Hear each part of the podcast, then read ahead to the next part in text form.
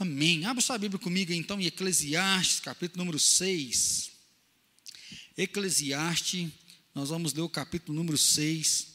Para você que está chegando hoje, né, você que está aí junto com a gente no Face ou no YouTube, nós estamos estudando o livro de Eclesiastes. O livro de Eclesiastes, ele é um livro que fala sobre a realidade da vida. Eclesiastes não é só né, uma mente positiva, uma palavra assim de ah, vai dar tudo certo. Eclesiastes ele fala, olha, a vida é difícil as coisas estão ruins e maus, nós estamos enfrentando coisas pesadíssimas. E se você não prestar atenção nisso, você pode sofrer e viver toda a sua vida e chegar no final dela e dizer: não valeu de nada minha vida, né? Trabalhei, ralei, sofri e agora estou velho, o que, que, que valeu a pena? Então, Eclesiastes é um livro não de uma pessoa amargurada que nunca viveu nada, para chegar no final a vida é uma desgraça. Eclesiastes é a vida de alguém que foi rico, podemos dizer, quem sabe aí, milionário, até bilionário. O cara foi inteligente, gozou de tudo que a vida podia dar, e no final da vida dele ele falou: Olha, não valeu de nada. E aí a gente entra naquele cheque, né? dinheiro traz felicidade. Salomão vai dizer que não, ele pode facilitar a vida, ele pode te dar prazer, ele pode te dar alegria, mas o dinheiro em si não trouxe para ele aquilo que ele gostaria. Então ele escreve esse livro para que eu e você possamos fazer um caminho diferente do dele.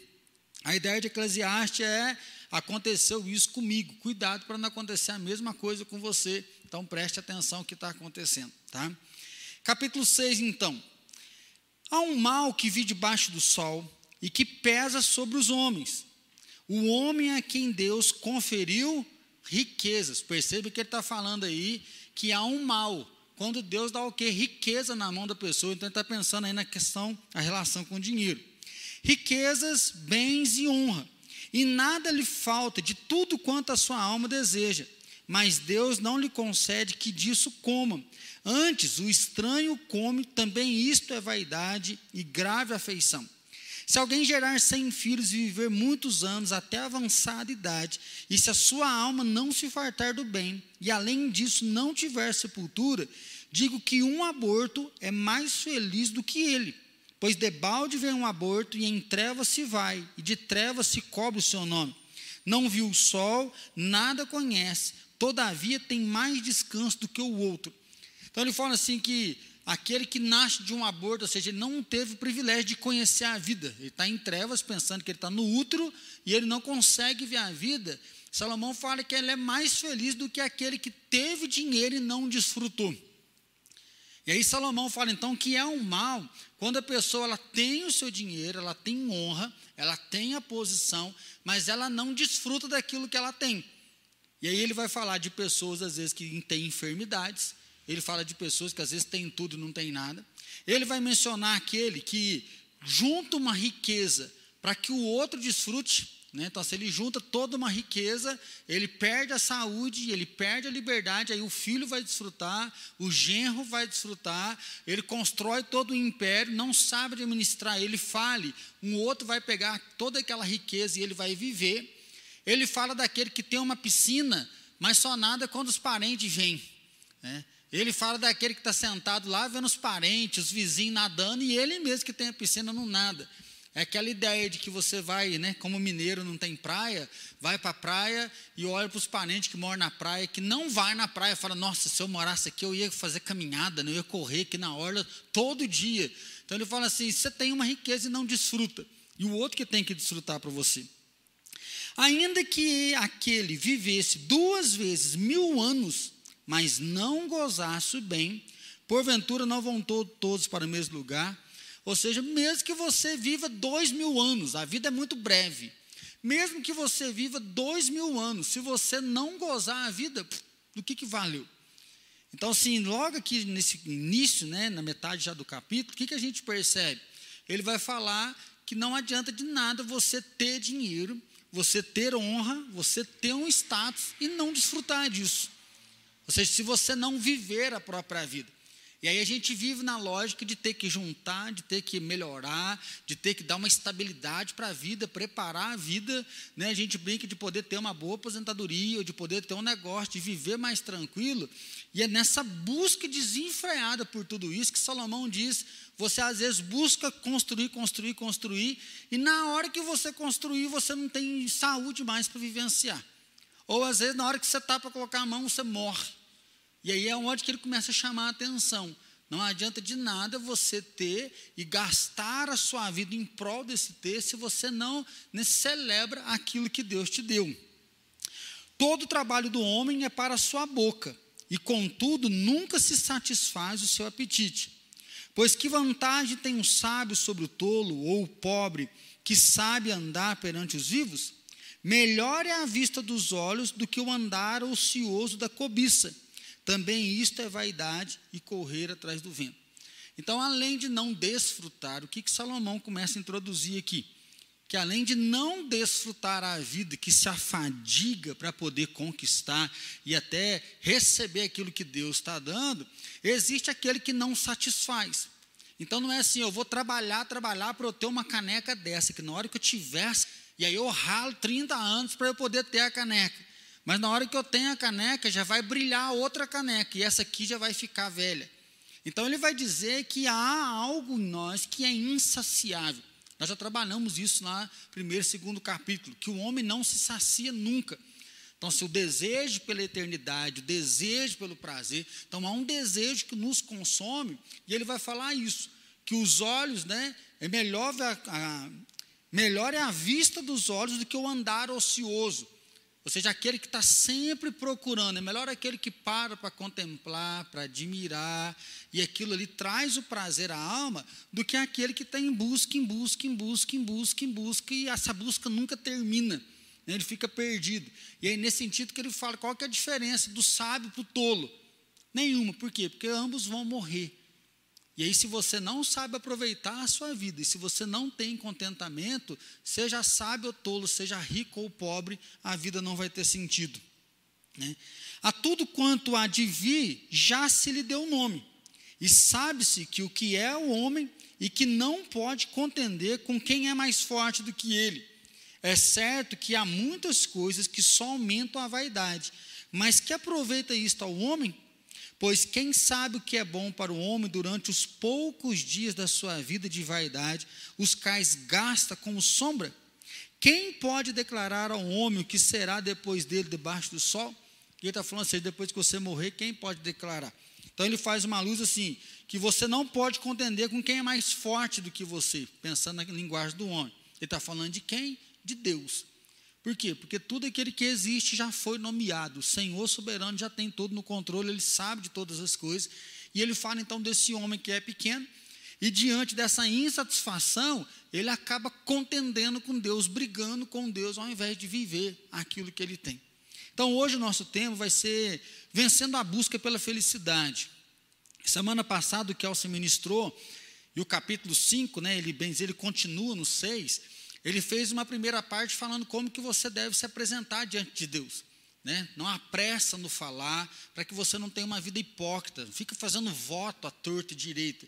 Ele fala, tenha uma vida transparente diante de Deus. Da mesma maneira que ele vai dizer que muitas pessoas querem ficar fazendo votos, pactos com Deus, naquela ideia de que eu estou garantindo a minha salvação, porque eu faço.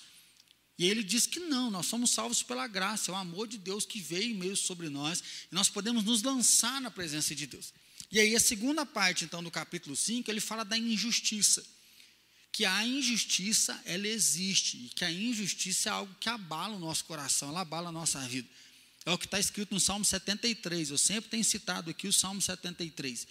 Ele fala assim: Bom e reto é o Senhor mas quanto a mim, eu quase abandonei tudo, ao ver a prosperidade do ímpio. Então, tem pessoas que não temem a Deus, que não honram a Deus, e eles estão ganhando um bom salário, tudo dá certo para eles, a família deles está de pé, está tudo legal, eles não merecem ter o que têm, mas eles têm mais do que eu, que sou honesto, que paga minhas contas, que vivo a verdade, que vivo em santidade. Então, ele vai dizer que, infelizmente, acontece isso. A nossa nação, nós estamos vivendo esse momento agora, ou seja, é saúde ou é política? Assim? Aí nós temos o Supremo Tribunal, uns metem o pau, outros falam que o outro está errado. Assim, a guerra política está na nossa nação. Independente de partido político ou não, nós estamos sofrendo injustiça. Independente de errar ou não errar, estão certos ou estão errados, nós estamos pagando 6,25 na gasolina aqui em Alfenas.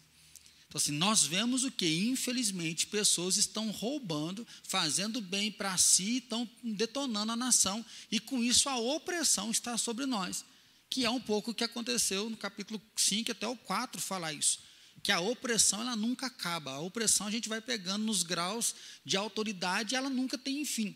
Então ela começa dentro da nossa própria casa. Se você arrumar a cama, eu te dou cincão. Né? O que, que você me dá para lavar a louça? Né? Então, assim, a gente já começa na opressão dentro do próprio lar. Você não dou nada, é tua obrigação, você mora aqui dentro, você come também. Mas a gente, não, eu te dou tanto. Né? Assim, então, a negociação já começa dentro do próprio lar. E isso vai levando. Quanto mais poder, mais opressão a gente vai vendo. Então, aquele governo que era para trazer paz no nosso meio, o governo que era para cuidar de nós, ele oprime. Então, olhar para a injustiça é olhar para essa indignação. E aí sim, diante da injustiça, um país né, que não é desenvolvido, que a gente vê um é milionário, bilionário, o outro não tem nada, está na miséria, um tem boa oportunidade, o outro não tem, e nós queremos ter qualidade de vida. Nós queremos o quê? Ser feliz. Quem aqui não quer ser feliz? Você que está em casa. Nós estamos em busca da felicidade. E a felicidade para nós, nós, nós temos nome na felicidade. Se você, qual que é o nome, né? Algumas pessoas vão dizer, o nome da felicidade sempre é um pouquinho a mais. Então, assim, se você não está bem no casamento, você quer ter um casamento melhor. Se você não tem dinheiro, você queria ter pelo menos um dinheiro para pagar suas contas. Se você está achando que teu cabelo está ruim, você queria que teu cabelo fosse um pouquinho melhor. Se o teu filho está desobediente, você queria que ele fosse pelo menos mais estável. Assim, a gente sempre quer um pouco a mais. Mas na hora que a gente obtém aquilo que a gente quer, esse alvo já vai um pouco a mais. Então, assim, é uma busca que nunca, nunca é, chega ao final. Né? É uma busca que nunca se concretiza. E aí, nesse momento que Salomão dá umas dicas para nós. Né? Então, assim, dinheiro traz felicidade. Estava lendo um artigo que um dia um ex-presidente já aqui do Brasil, antigo, estava saindo de um lugar e um engraxate chegou para ele e falou: Olha, o senhor podia me ajudar, senhor presidente? Tem nove anos, ó, tem, minha esposa está de nove meses, ela vai ganhar neném, e aí eu não tenho nada. E aí disse que o presidente falou para ele assim: se há nove meses você sabe que você vai ter um filho, até hoje você não tem nada, eu que fiquei sabendo agora, vou ter para te ajudar? Né? Assim, como que essa busca de felicidade e o preparo? Como que nós nos preparamos para isso? Como que nós juntamos para isso, para poder viver? Diz que em outro momento um engraxate estava lá conversando com um jornalista e aí falando de dinheiro, né? Que o jornalista tinha dinheiro, o engraxate não tinha. E aí o jornalista falou para o engraxate: Ó, oh, dinheiro não traz felicidade. E aí o engraxate falou: Eu vivo para poder dizer essa frase. Ou seja, eu quero ter muito dinheiro para poder falar que dinheiro não traz felicidade. Porque como eu não tenho dinheiro, a minha vida é uma desgraça, eu preciso melhorar ela. Então Salomão, ele vai nos dizer que o dinheiro não traz felicidade. Por quê? porque ele não resolve o problema da alma. Ou seja, o dinheiro te deixa mais bonito, dinheiro te deixa menos cansado, porque você compra um carro, você coloca empregado dentro de casa. O dinheiro te dá prazeres e sensações que você compra uma comida diferente, você come o que você quer. O dinheiro, de certa forma, alonga um pouco a vida, porque você vai fazer um tratamento com um médico muito melhor, que vai te ajudar né, a viver, dependendo da maneira, um pouco mais. O dinheiro vai ajudar você de diversas formas. Mas o dinheiro nunca vai te dar o que a alma necessita. E é aqui que Salomão vai dizer que se nós não tomarmos cuidado, nós vamos viver na busca da felicidade a vida toda. E vai chegar no final da vida infeliz. E aí sim olhar esse descontentamento que está dentro de nós. E aí é forte olhar para isso, porque estava ouvindo, lendo um livro do pastor Ed, eu achei interessante o que ele colocou. Porque nós falamos que o dinheiro, ele não é nem bom nem ruim. Por quê? Porque a Bíblia diz que o amor ao dinheiro é a raiz de todos os males. Né? Então, assim, o problema não é o dinheiro, o problema é a forma que você olha para ele. E aí ele fez uma comparação. Uma coisa que não é boa nem ruim, você não liga. Se você vê um copo descartável caído no chão, Você passa, você chuta aquele copo, às vezes pode até falar, oh, não, tem consciência ambiental, né? sujando o planeta, né? E às vezes você vê aquele lixo e você passa batido. Mas se tiver uma nota de 100 caída no chão, você não passa despercebido. Né? Cenzão, né? Você já achou cenzão um dia na rua aí? Então, assim, se é cenzão, né? Você já chega dando miguezão. Tem alguém perto, né? achei, né? Achado não é roubado, né? Ou seja, o dinheiro mexe com a gente. Não tem como falar que o dinheiro não, não traz um negócio diferenciado. Né? É por isso que isso incomoda. E aí, pensar no dinheiro, Jesus ele coloca mais um peso, quando ele fala assim que você não pode servir a dois senhores. Ou você vai agradar um e desagradar o outro, ou vice-versa. Ele fala: não tem como você ser um servo de dois senhores. E aí Jesus fala assim: você não pode servir a Deus e a Mamon. Então, Mamon era uma divindade. Então, Jesus ele coloca o dinheiro como uma divindade demoníaca. Então, assim, existe uma influência. Por quê? Porque dinheiro está envolvendo a questão de poder. E isso consome muito o coração do homem. O homem, quando ele ganha poder, tem muita gente que fala, quer saber a verdadeira intenção de uma pessoa, dê poder a ela e você vai saber realmente quem ela é. Então, se Jesus ele vai dizer o que que o dinheiro ele pode realmente corromper o nosso coração e aí nós elevamos o dinheiro acima de Deus, que é idolatria. Então, quando Deus Jesus está falando de dinheiro, ele vai tratar o dinheiro que a raiz do mal vai vir quando você se idolatra o dinheiro. E aí sim começa a viver essa busca uma busca pelo orgulho, uma busca ligada na avareza, porque você tem, tem, tem, você vai juntando, juntando, juntando, e você não consegue olhar mais para o lado para poder cuidar do próximo e estar com o outro. Então, quanto você precisa para ser feliz? É, você está aqui hoje, né? o que é que você precisa para ser feliz?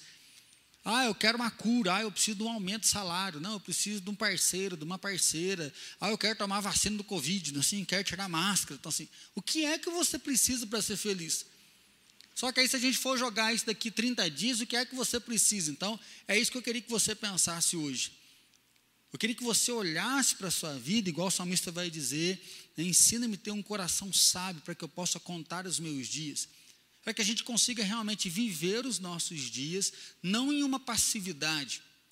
Nós temos que buscar, sim, estudar, trabalhar, ter uma posição melhor, ganhar mais. Nós podemos prover recursos para frente, tanto para poder estudar, para poder ter um filho, para melhorar, melhorar a casa, melhorar o carro, mas entender que nós podemos ser felizes agora.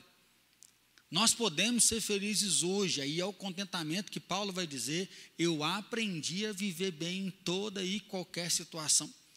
Porque senão a gente vai ficar ah, idolatrando o alvo que nós queremos e por não ter o alvo nós perdemos a nossa própria vida. Esse é o conselho de Salomão. Então cuidado onde que você está colocando aí né, todo o seu desejo.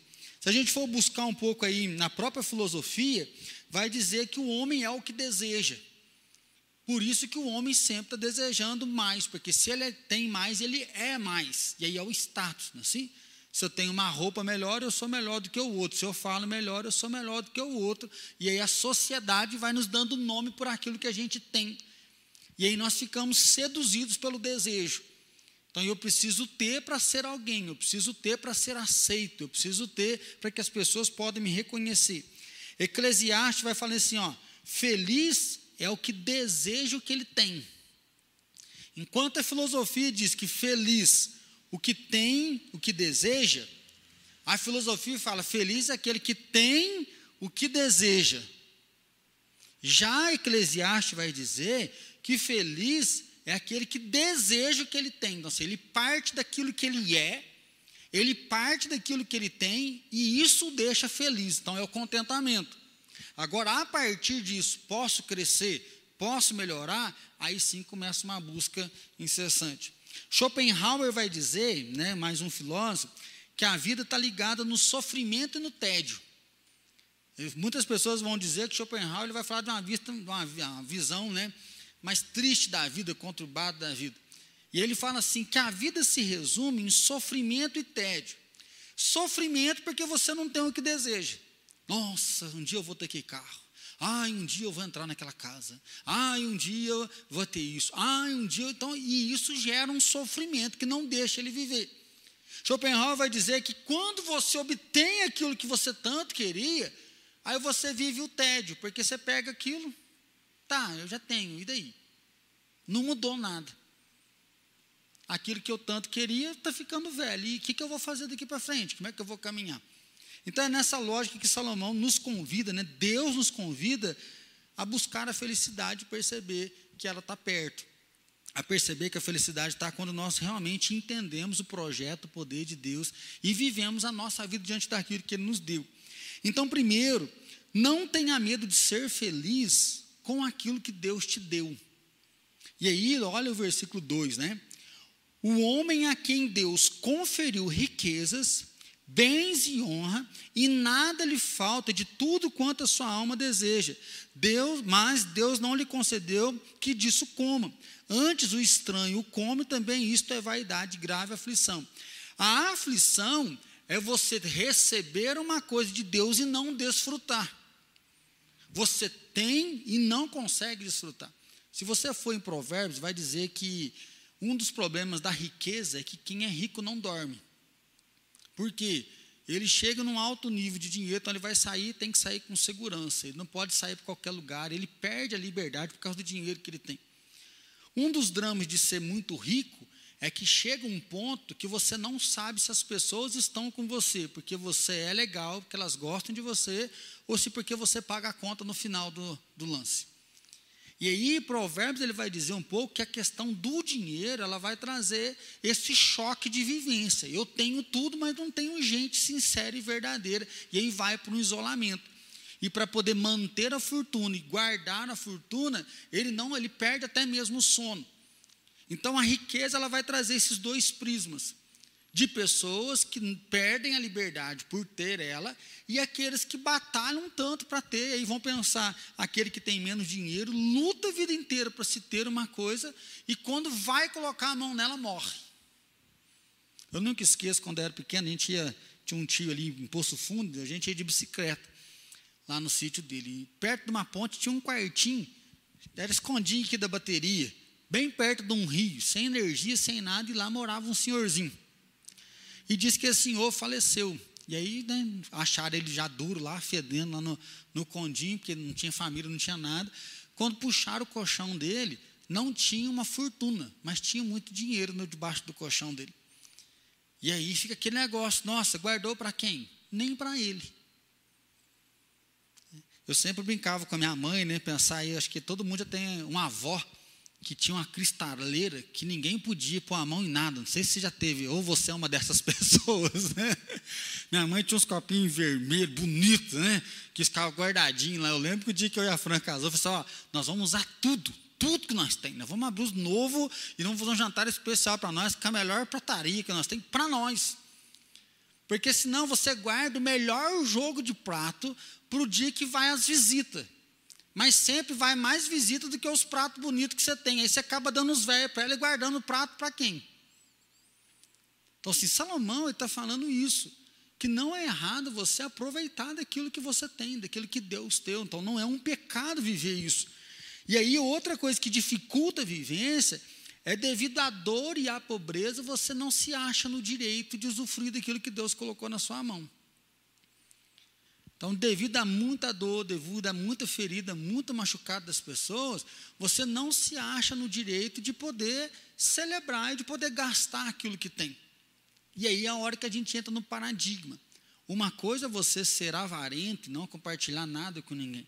Outra coisa é você entender que você pode abençoar pessoas, cuidar de pessoas e, mesmo assim, você conseguir né, celebrar aquilo que você tem de poder comprar uma roupa, de poder comprar uma comida, de poder satisfazer alguns desejos, por quê?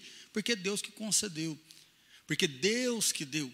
E da mesma forma, às vezes pessoas lá atrás trabalharam para que você pudesse ter o que você tem hoje. Então, o chamado de Salomão é: você pode celebrar aquilo que Deus colocou nas suas mãos, você pode viver, você pode receber aquilo que Deus deu, aquilo que Deus trouxe né, para mim e para você. Então, tem piscina e não nada tem filho e não brinca com ele. Tem um carro, mas está só lavando, lavando, lavando, mas não usufrui. Eu sempre brinco que tinha um vendedor de capa, ele vinha aqui na igreja direto, não sei se algumas pessoas lembram dele. E toda vez que ele vinha, ele queria vender uma capa para mim, de carro. Né? E aí um dia ele me pegou aqui, ele ficou uma hora, falou, pastor, hoje eu não vou embora enquanto eu não vender uma capa. Falei, meu filho, marca, faz uma barraca aqui na frente, então, que você fique sozinho, que eu estou vazando.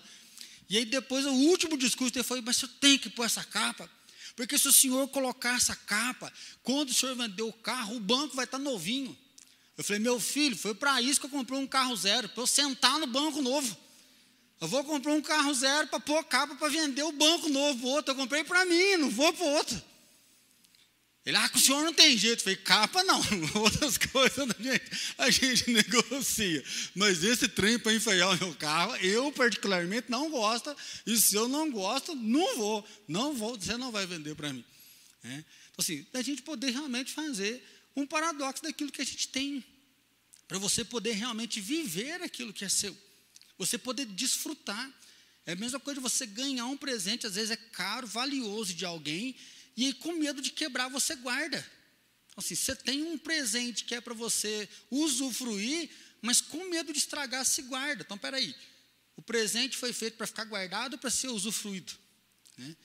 Uma das coisas que marcou muito a minha vida da frente, que eu já compartilhei com os irmãos também, foi uma vez que nós começamos a achar que nós não iríamos ter filho mais. Então, a gente estava numa busca, correndo atrás, vai no médico, faz isso, faz aquilo, vai aqui, vai de lá. E a gente começou a falar: nossa, o negócio está ficando difícil e parece que não vai dar, parece que Deus não vai permitir. E aí, uma das orações que nós fizemos, e foi até um pacto entre nós dois, que nós precisávamos investir muito no nosso casamento. Pessoal, nós temos que parar de pensar só em filho e investir em nós dois. Por quê? Se nós fizermos bem feito o nosso casamento, ele vai dar super certo, a gente vai ficar feliz hoje e vai ficar feliz amanhã. Nós não podemos deixar aquela consciência que muita gente fala, ai, que ser casado é bom, mas você não tem filho ainda, que na hora que você tiver filho a vida vai ser perfeita. Eu falei, não, a vida não precisa ter filho para ser perfeita. É lógico que ter um filho vai acrescentar, vai somar, não sou ignorante de falar isso. Mas nós precisamos entender que a vida é perfeita sem filho. Porque Deus pode dizer não para nós, e se Deus dizer não para nós, nós vamos viver frustrados a vida inteira. Então, se nós queremos muito um filho, nós vamos lutar para que esse filho venha, mas independente de vir ou não, nós vamos ser felizes. Por quê? Se o filho vier, ele vai somar na nossa felicidade. E se o filho não vier, a gente segue em frente, de boa, felizes também. Porque o que acontece muitas vezes, o casamento não está legal, aí tem que ter um filho para dar um upgrade. Aí você tira a referência da felicidade de você e coloca no filho. Aí o que a gente conversa com alguns pais, ai, se meu filho sair de casa, eu não sei o que eu faço, porque eu e minha mulher, a gente já nem sabe, fica sozinho sem eles mais. Então, assim, para onde que foi a felicidade? Se Deus chama os nossos filhos, se um filho morre, como que a gente vai sobreviver diante disso? Então aí sim é poder celebrar o quê? Celebrar aquilo que Deus nos deu sem medo. Ou seja, use, né, celebre aquilo que Deus te deu sem medo de ser feliz. Uma das grandes tristezas no velório é assim: por que, que eu não conversei mais? Por que, que eu não fui mais na casa do meu pai? Por que, que eu não liguei mais para o meu filho? Por que, que eu não fui mais carinhoso? Porque, então, assim, o grande remorso da morte é de não ter feito aquilo que podia ter sido feito. Então, um dos conselhos né, de Salomão é: o dinheiro você pode correr atrás dele, mas se você não tiver satisfação em celebrar aquilo que você já tem, você pode perder a sua vida. Perder pelo remorso, perder por não ter se contentado e a busca virou uma desgraça, ao invés de celebrar o caminho, celebrar a busca. Segundo, seja generoso e não possua só para você. Então não faça do dinheiro uma idolatria. O dinheiro, ele é dado, ele é concedido, bens, autoridades, sim, para satisfação, Deus vai trazer isso para nós, mas para que através disso a gente pode abençoar outros, nós possamos tocar outras pessoas. Paulo vai dizer que o mesmo Deus que dá a semente é o Deus que dá o fruto, e ele vai derramar abundante para que essa abundância ela vá tocar o coração de outro, que ela vai abençoar outra pessoa. E aí a gente sempre vê propaganda na televisão, gentileza gera gentileza. A gente toca um que toca o outro, que abençoa o outro, e aí há uma grande cadeia né, que vai abençoar. E se você for buscar na Bíblia, é muito forte. Porque a lei de Deus, ela veio de certa forma para quebrar até mesmo a questão da pobreza. Quando lá Josué ele reparte a terra, o que, que Deus falou? No, sexto, no sétimo ano você não vai trabalhar. No sétimo ano você vai deixar a terra descansar e o que a terra produzir você vai alimentar. Era um ano para quê? Para a pessoa descansar, um ano para ela crer que Deus é quem dá o sustento, porque ia nascer algumas coisas que ela ia comer, e era um ano para a terra descansar. Vocês não precisar ficar jogando agrotóxico demais, porque só está tirando, um ano a terra descansar. Se você pegasse aí depois, né, 49 anos, tinha um ano do jubileu, ou seja, após 50 anos, a terra voltava para a família. Então vamos pensar no meu pai. Suponhamos que o meu pai gastou demais, endividou demais, aí ele começa a vender a terra. Ele vende a terra e chega uma hora que ele me vendeu como escravo. E aí meu pai faleceu, meu pai morre, chegou no ano do jubileu. O cara que tinha me comprado como escravo, ele tinha que me libertar da escravidão, porque bateu 50 anos. E a terra que ele comprou do meu pai, ele tinha que devolver para mim. Então Deus deixou uma lei para quê? Para que a terra sempre voltasse para a família.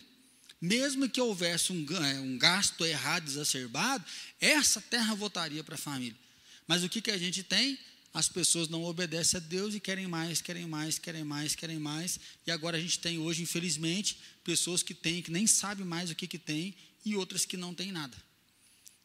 Esse tempo atrás eu ouvi um pastor né, pregando lá, acho que Campinas, se não me fala a memória, e aí ele falando assim na igreja dele: não é pecado você ter uma Ferrari. Não é pecado você ter um carro de 400 mil. Você ganha muito dinheiro. Você pode ter. Mas para que você tem que ter 10 carros desse na garagem? Né? Então, assim, aí a gente viu um negócio, a gente é pobre demais, meu Deus do céu. Né? Como é que um carro tem 10 carros de 400 mil? Aí a gente vê algum carro 2 milhões, 3 milhões, bombom de 35 mil, né? Aí você vê aqueles pratos carérrimos lá, que é um negocinho assim que nem mata a fome, você finge que está satisfeito de comer aquele negocinho, que é 50 mil um prato, porque o chefe não sei quem que produziu.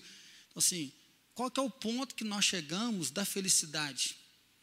Então, assim, não é felicidade, é um status de querer promover a própria avareza, de gastar onde não precisa e de poder levar o cuidado para o outro, isso já não consegue existir. Né? Então, enquanto alguns se acostumam à pobreza e se viram no lixo, né? Uma vez eu estava conversando com uma pessoa, eu falei assim, pastor, se inventasse uma máquina de dinheiro, né? Eu falei, mas já inventaram. Ah, não, estou falando da Casa da Moeda, não. Eu já pensou? Se tivesse uma máquina de dinheiro, eu falei, não, mas já inventaram uma máquina de dinheiro. Ô, mas, mas onde que é essa máquina de dinheiro? Falei, trabalhar, meu filho. é só você trabalhar que no final do mês você ganha o teu. Olha para você ver, você está ganhando X. Se você fizer isso e isso, você vai aprender uma nova profissão e o seu salário vai dobrar. E aí essa pessoa deixou até o emprego que ela estava, do que a gente estava conversando há uns dias, ela abriu mão e foi fazer um outro negócio, foi fazer bico. Então, assim, infelizmente, tem pessoas que se acostumam à pobreza e ela não quer mudar de vida e ela se revira na pobreza. Do outro lado, tem aquele que virou um avarento. Ele tem que ganhar, ganhar, ganhar para manter o status, para poder coisas novas, só que aí ele faz a vida dele o próprio ventre. É a hora que nós lemos aí dizendo que, que o homem nunca está satisfeito. Ó. Todo o trabalho do homem é para sua boca, e contudo nunca se satisfaz o seu apetite. Versículo 7. É sempre insatisfeito, é sempre mal-humorado, é sempre infeliz, querendo buscar, buscar e ter mais. Então, contentamento não quer dizer que você não pode prover. Contentamento não quer dizer que você não possa planejar. Então, assim, se estar contente com a situação, não quer dizer que eu não possa planejar o sonho. Né, eu falo muito isso no consultório. Você não pode ser ansioso com o dia de amanhã trazendo uma preocupação que não é para hoje.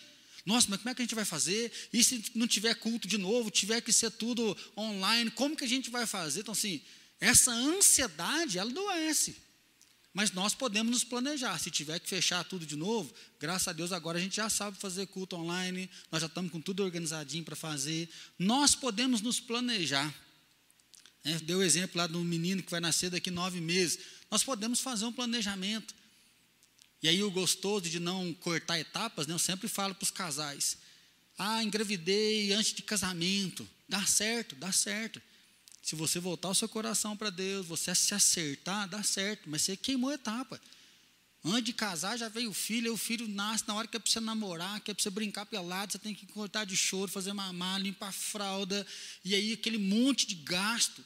Né? Agora, se você faz tudo dentro da normalidade, você namora, você noiva, você casa, você ganha presente, você tem um tempo para se conhecer, para namorar, para brincar, para gozar da tua casa, gozar dos bens que você tem, aí depois planeja o neném, o neném vem, então assim, planejar nós podemos. Então, ser contente, estar contente, não é abrir mão do futuro.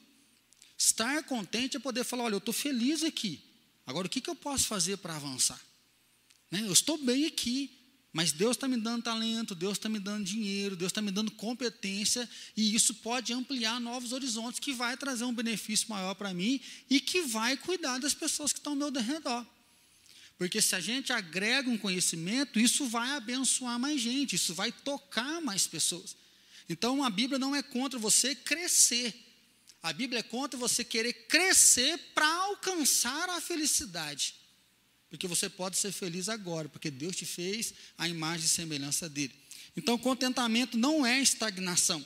Contentamento é a celebração do que nós temos. Contentamento é a celebração daquilo que a gente tem. Eu sempre comento que não é porque a pessoa é pobre que ela tem que ser suja. Às vezes a gente vai entregar cesta básica em alguns lugares, a gente vai em umas casas muito pobres. Mas sim, desculpa a expressão, mas tem casa que a gente vai que dá nojo, porque está assim, ó. Né? Então, assim, tem casa que a gente vai que é desdeixo, é relaxo. Né? Em casa a gente sempre brincava, nós somos pobres, mas nós somos limpinhos. Então, assim, nós podemos ser organizados.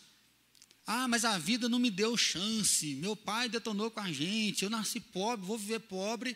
Tá, mas você pode crescer. Por mais que a vida te decepcionou, ah, Deus não agraciou minha casa, mas a nossa história pode ser mudada. Nós podemos conquistar coisas novas, nós podemos mudar as nossas histórias. E aí eu sempre menciono aqui, há uma mudança de geração.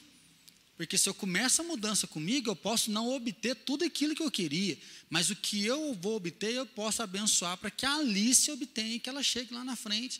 Assim, há uma transformação geracional que quando eu mudo o rumo, eu preparo. Se ela quer seguir, beleza, mas pelo menos o que eu podia fazer para empurrar, isso foi feito. Então, vencer a, tina, a tirania do desejo e se alegrar com o que conseguiu. Olha Provérbios 16, 26. Provérbios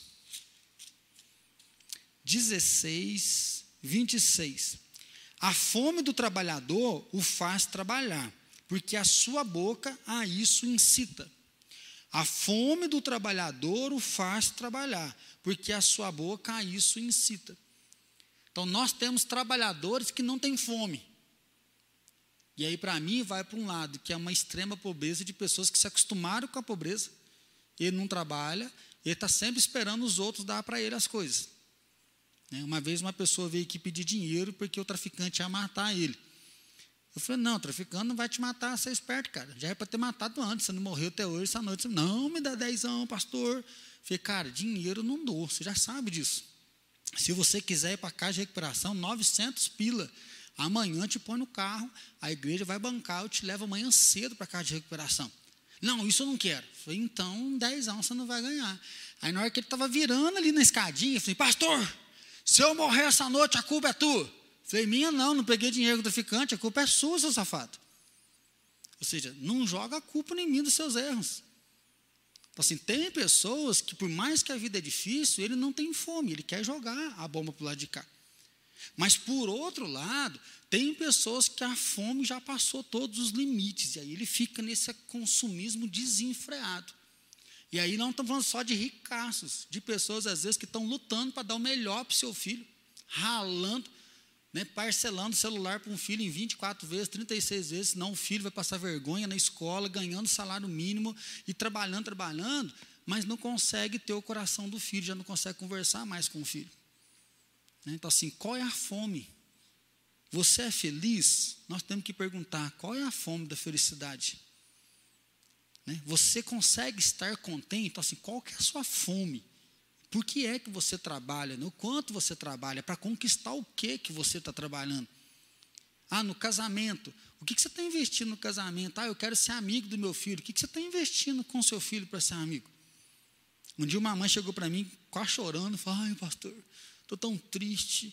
Minha filha falou que eu não sou amiga dela. Eu falei, mas não é mesmo, já viu mãe ser amiga difícil? É chata. Ai, pastor, não fala assim não. Eu falei, toda mãe é chata. Quem aqui que não fala que a mãe é chata? Depois que a gente cresce, não, minha mãe é uma santa, né? Ainda bem que minha mãe fez isso comigo, né? Assim, mas se quando que a mãe é chata? Quando ela fala não. Essa roupa não, hoje você não vai sair, com esse não. Você pode beijar escondido, mas eu não aprovo. Acabou a amizade. Mas na hora que o bicho pega, onde que corre? Corre nos braços. Então, se mãe e pai têm que aprender que ao mesmo momento que a gente é chato, nós somos o melhor amigo, o melhor abraço. Mas sim, é, é, é esse caminho. Não tem como a gente ser inocente e falar, não, vou criar um caminho que nunca vai ter um contratempo. Não, o filho vai, deu um B.O., mas ele vai voltar para o braço, porque ele sabe que aqui tem fidelidade, tem cumplicidade, tem amor de verdade. Assim, qual que é a fome? Porque na fome de ser amigo, você não disciplina, não exorta, não põe limite no seu filho. E depois seu filho fala: minha mãe não me ama porque não está nem aí para mim, eu faço o que eu quiser, ela não está nem aí. Então aí sim é o momento da gente poder olhar qual é a minha fome, onde que eu estou trabalhando. Em último lugar, não use Deus para conseguir o que você quer, mas se deleite nele. Não use Deus para conseguir o que você quer, mas se deleite nele, desfrute nele. Diante de tanta dor, de tanta aflição, é a hora que a gente começa a correr para Deus. Aí, semana de oração, 21 dias, vou jejuar e vou ler mais a Bíblia, vou dar um dízimo gordo, vou dar uma oferta, porque eu estou precisando de uma resposta. E começa a comercializar uma vida com Deus para obter a felicidade, obter uma cura, né? obter um casamento, um relacionamento, obter uma bênção financeira. E aí a gente quer usar Deus como um degrau para atingir a felicidade a qual nós queremos. E aí a Bíblia vai dizer, né, e Salomão vai dizer o que? A fome da alma é só Deus que pode matar. Então nós não devemos usar a Deus, nós devemos deleitar com Deus, nós devemos ter intimidade, comunhão com o Senhor e poder viver com Ele. Então, em nossa satisfação, nós queremos que Deus nos ajude a viver satisfeito. E com isso nós vemos um cristianismo hoje, que é o cristianismo da benção, mas na benção você tem que vir, você tem que fazer, você tem que ser, e vir com uma correria desenfreada, ao invés de estar junto com Ele. Eu queria ler o Salmo 84 com você, e nós vamos finalizar. Salmo de número 84. Ele diz assim: Como amáveis são os teus tabernáculos, Senhor dos exércitos. A minha alma suspira e desfalece pelos atos do Senhor. O meu coração e a minha carne exultam pelo Deus vivo. O pardal me encontrou casa e a andorinha ninho para si, onde acolho os seus filhotes. Eu, os teus altares, Senhor dos exércitos, Rei meu e Deus meu. Bem-aventurados que habitam em tua casa, louvam-te perpetuamente. Bem-aventurado o homem cuja força está em ti, em cujo coração se encontram os caminhos aplainados, o qual, passando pelo vale árido, faz dele um manancial de bênção, o cobre a primeira chuva. Vão indo de força em força, cada um deles aparece diante de Deus em Sião. Senhor, Deus dos exércitos, escuta minha oração, presta os ouvidos, ó Deus de Jacó.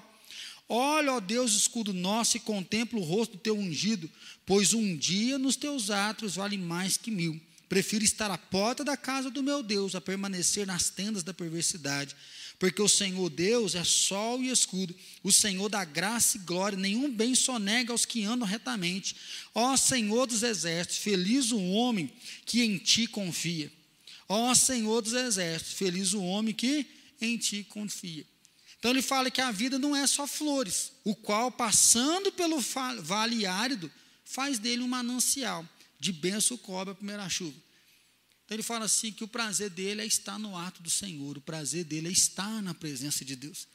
E mesmo quando se passa por um vale de dificuldade, ele consegue engrandecer o Senhor.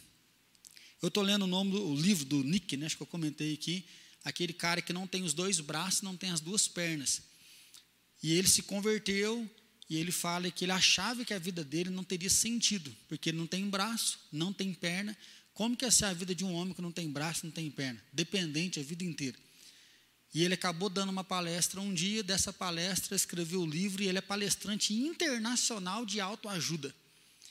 E aí o livro dele ele fala: nossa vida só tem sentido quando nós percebemos aquilo que Deus nos deu.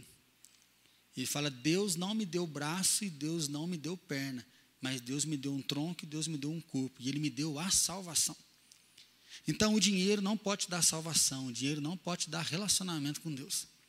Você pode ser um rico abastado, infeliz, pobre.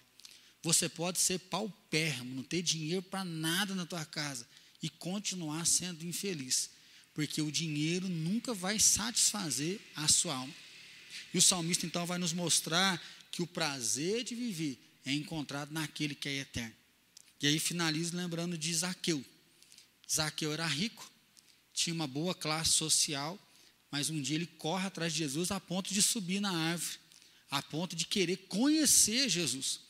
Então imagina um cobrador de imposto, imagina um político naquela época fazer todo esse esforço para ter Jesus.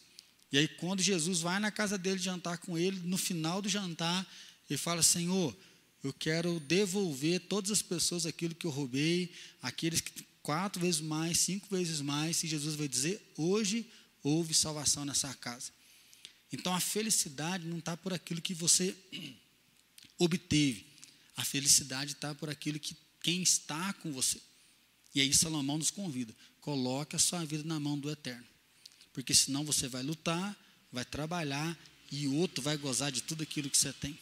Então, se alegre, satisfaça a sua vida com aquilo que você tem. Planeje um crescimento, mas cuidado com a avareza e cuidado com o amor ao dinheiro. Ó Deus, nós arrumamos a casa e assim pedimos perdão. Perdão por não acreditar na tua providência. Perdão por ficar buscando, buscando tanto e nos perder na busca. Por ser uma busca desenfreada até mesmo da espiritualidade. Queremos tanto ter comunhão com o Senhor que perdemos o dia a dia, perdemos o objetivo e ficamos com uma vida apática, uma vida sem graça, sem sentido, caímos no tédio, sem perspectiva, sem prazer.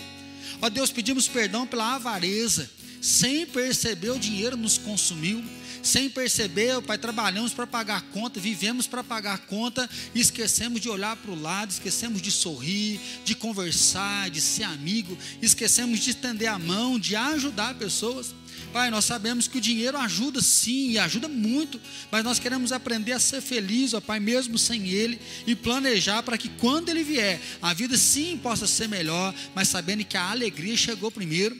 Pai, nós não queremos experimentar alegria só no ter, nós queremos aprender a ter alegria no ser, e assim, Pai, ter uma casa feliz, ter um casamento feliz, ser pais felizes, ser filho feliz, ó Pai, ser um estudante, ser um universitário, ser aquele que está namorando, ser aquele que está solteiro Pai, nós queremos aprender a viver os nossos dias, ó Pai, na alegria do Senhor, sabendo que desertos virão, dias difíceis virão, sabendo que a morte pode chegar e pôr um fim em tudo, ó Pai. Matar sonhos, ó Pai, trazer destruições de projetos, mas que o sol renasce, o Senhor fortalece, o Senhor vivifica.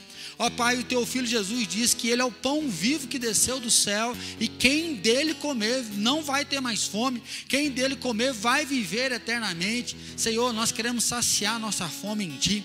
Nós queremos aprender como salmista que diz que é melhor estar à porta da tua casa, Deus, que é muito melhor, ó Pai, do que mil outras coisas, é melhor estar na tua presença. Assim, Pai, nós queremos aquietar o nosso coração, nós queremos que os nossos olhos, ó Pai, estejam celebrando a criação, os nossos olhos estejam, Pai, celebrando a nossa casa, celebrando aquilo que nós já conquistamos. Nós não queremos que os nossos pés fiquem ansiosos, correndo de um lado para o outro, buscando, tentando achar aquilo que já está nas nossas mãos.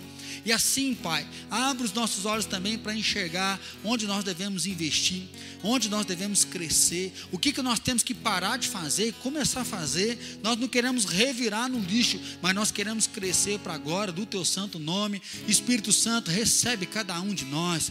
Pai, abre os nossos olhos. Senhor, toma mesmo a nossa vida no teu altar. Eu, Pai, se porventura algum irmão está passando necessidade financeira, nós clamamos hoje na autoridade do nome de Jesus, ó Pai. Traz a cura financeira. Pai, tem irmãos que estão tendo um ganho muito pequeno, irmãos que estão sendo injustiçados no seu salário.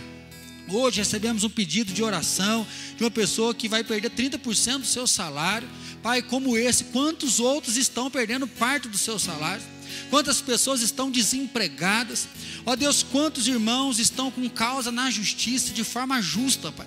Pessoas que foram roubadas, pessoas que foram lesadas. Quantas pessoas que estão com auxílio enfermidade que não foi julgado devido à pandemia. Outros, ó Pai, que já eram para ter aposentado ano passado e até agora o processo está parado lá no INSS.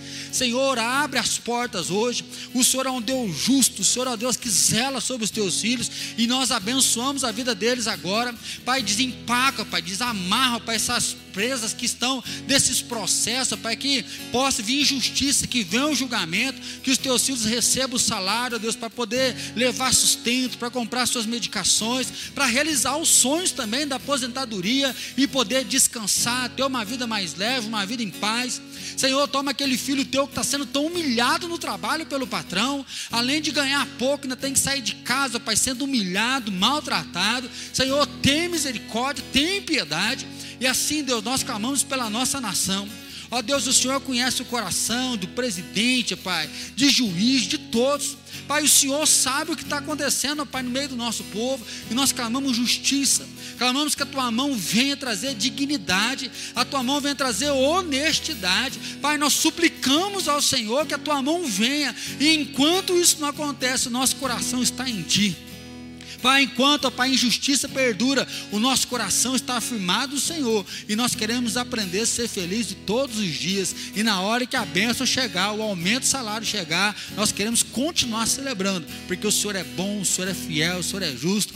Assim, Pai, dá uma semana abençoada, dá uma semana de paz, dá uma semana de renovo, dá uma semana inspirada no nosso trabalho. Prepara o coração para o final de semana, Pai. Que o final de semana o Senhor enche o nosso coração com a tua presença, celebrando que o Senhor vem, o Senhor volta sem demora. E assim, Pai, nos usa para a glória do teu santo nome e que a maravilhosa graça de Jesus Cristo, que o amor do Pai Todo-Poderoso e que a paz do Espírito Santo seja derramado sobre cada um de nós e sobre todos os nossos irmãos espalhados na face da terra hoje e para todos sempre. Amém, Senhor.